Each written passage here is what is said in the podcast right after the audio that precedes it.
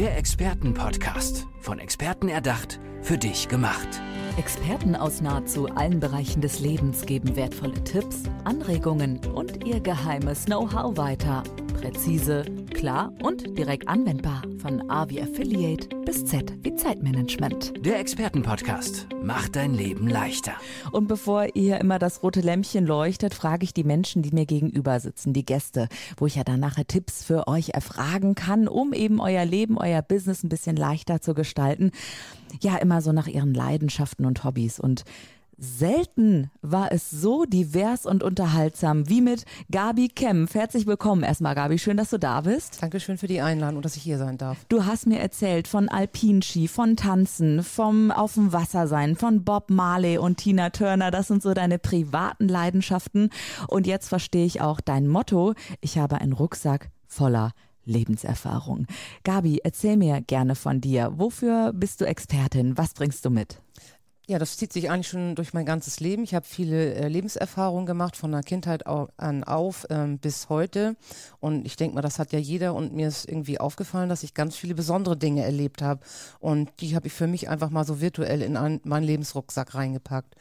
Und ähm, ja, ähm, ich, bei mir ist es so angefangen, ähm, ich arbeite in einem großen Team in der, im Gastrobereich und ähm, wenn manche Menschen so den Kopf hängen lassen und ähm, dann sage ich aber, hey, was ist mit dir los? Und da habe ich mal so ein paar Tipps gegeben, weil die mir erzählt haben, was sie so für ein Problem haben oder einen Konflikt haben. Ähm, dann habe ich denen was an die Hand gegeben und so nach einer Woche kamen die wieder und sagen, oh Gabi, das hat geklappt und so. Ach, und was? das fand ich total klasse und ich habe das aber unbewusst gemacht eher und ähm, das war mir nie bewusst, dass der andere... Also selbstverständlich für dich irgendwie, ne? Ja, genau. Kollegen ja, und, Kollegen geholfen und, und auch so aus anderen Situationen einfach mal heraus, Mensch, mach doch mal das und dann wird das schon wieder. Und dann kommen die so nach einer Woche, nach ein paar Tagen ähm, wieder zu mir und sagen, Mensch, Gabi, danke schön, dass du mir den Tipp gegeben hast. Und das zog sich alles so durch mein Leben, bis dann bis ich jemandem geholfen habe, da habe ich einen Blumenstrauß zurückbekommen. War, oh. war mir gar nicht so bewusst und äh, sag ich, oh, was, wofür ist das denn jetzt? Mensch, Gabi, du hast mir einen Tipp gegeben. Da war ein Konflikt mit jemandem, du hast mir was an die Hand gegeben und ich möchte mich dafür bedanken. Und dann habe ich mich natürlich strahlend gefreut, habe schon fast geheult, ja, weil ich das so toll fand. Und, ähm, und dann hat derjenige zu mir gesagt, Mensch, Gabi, ist, ist das nicht was, das du vielleicht ein bisschen professioneller machen möchtest? Habe ich mir noch nie Gedanken drüber gemacht. Und ich sag mal, mein einer Lebensabschnitt, der ist bald fertig und da freue ich mich auch drüber und ähm, in mir brodelt da irgendwas drin im Herzen und das muss einfach raus. Und ich glaube, das ist das sogar, dass ich Menschen bei Konflikten äh, helfen möchte. Manchmal sind es ganz kleine, wo andere was Großes drin sehen. Da sage ich, hey, ist doch gar nicht so schlimm, das kannst du doch lösen.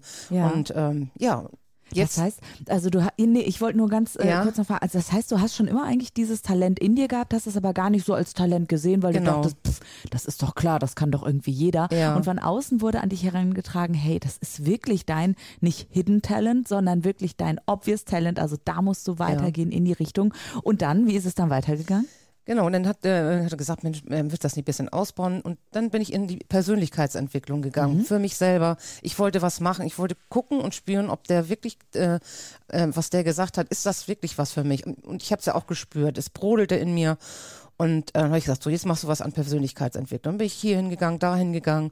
Es wurde immer bestärkter, bis ich jetzt ähm, ähm, bei Hermann Scherer beim Platin-Programm bin und das, das, das hat so viele Ketten heute schon gelöst und auch die Toll. letzten Tage, wo ich sage, ähm, es war was ganz Großes, jetzt wird es auf eine Essenz äh, zusammengebastelt, bis ich dann jetzt gesagt habe, ich gehe los dafür und äh, um Konflikte zu lösen, Menschen da drin zu helfen. Ja, großartig. Ähm, ja, weil es gibt nicht, das Leben darf leicht sein, sag ich immer. Mhm. Und ähm, die Gemeinschaft der Menschen, das ist mir ganz wichtig und das liegt mir sowas von am Herzen und dafür bin ich angetreten. Ja, du bringst auch un eine unheimliche Beschwingtheit und Leichtigkeit mit, schon wenn du mir gegenüber sitzt. Du bist gerade in einen Raum, ja, ich will nicht sagen geschwebt, das hört irgendwie hört sich irgendwie komisch an, aber doch schon ja mit so einer ganz mit einem leichten Rucksack irgendwie bist du hierher gekommen und erzählst du frei davon, aber ich kann mir vorstellen, dass in deinem Rucksack auch ein paar schwerere Steine, vielleicht Felsblöcke ähm, ja sind, die du dann irgendwann aufgearbeitet hast. Magst du vielleicht davon auch erzählen?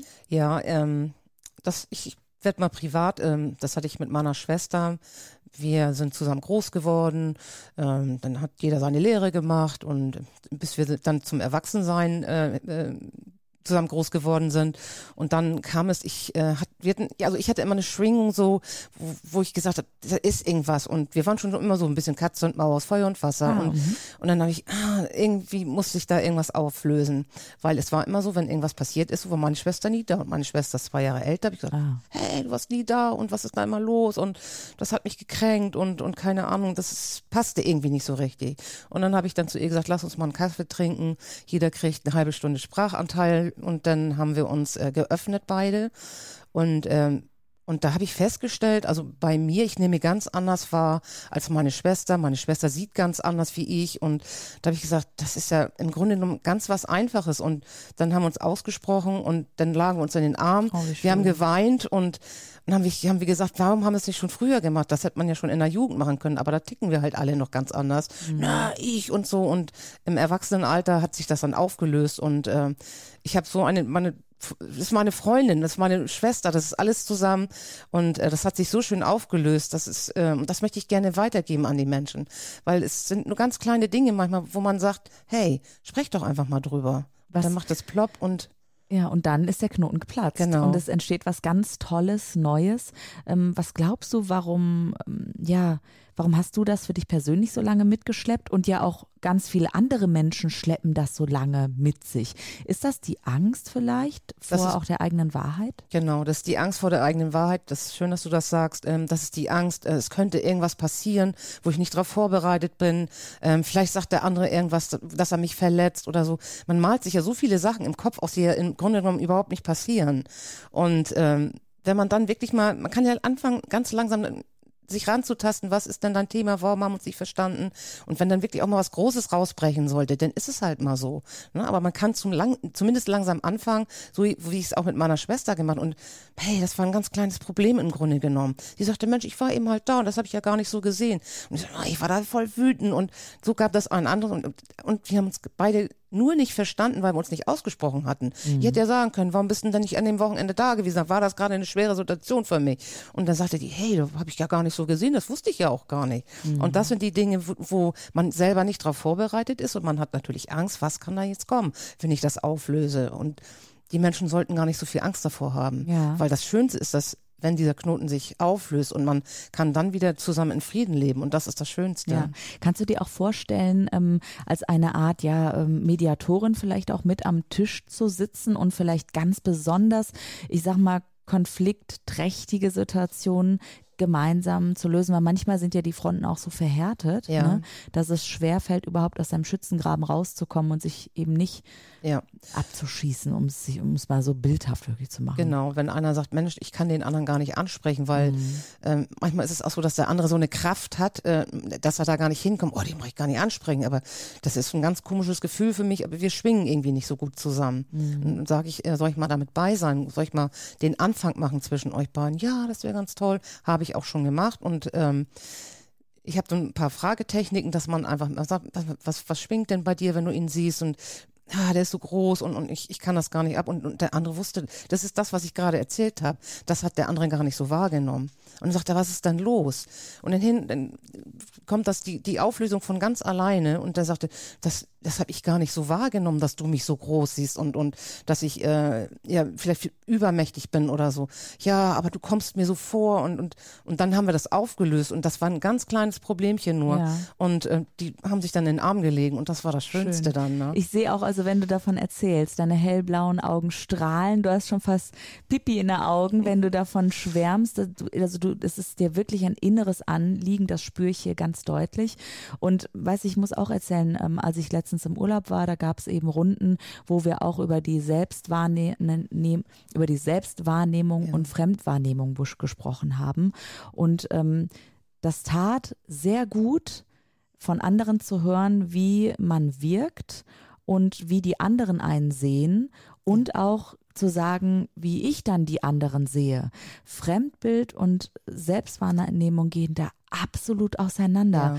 Ja. Kannst du das auch immer wieder feststellen? Also ich habe das selber früher, das ist mir sogar auch im Skiurlaub passiert. Äh, früher kannte man ja noch diese äh, Toastbrotwagen, Busse sagt man immer, diese Rainbow Tours. Mhm. Und ähm, da war auch so ein, so ein junger Mann, also wir waren ja alle in dem gleichen Alter und dann kam der schon so rein und, und da ich, oh Gott, ist der arrogant. Ne? Und dann habe ich mir das ja selber ausgemalt und ich kann davon ja, ja. äh, sprechen, weil mir das alles selber passiert ist.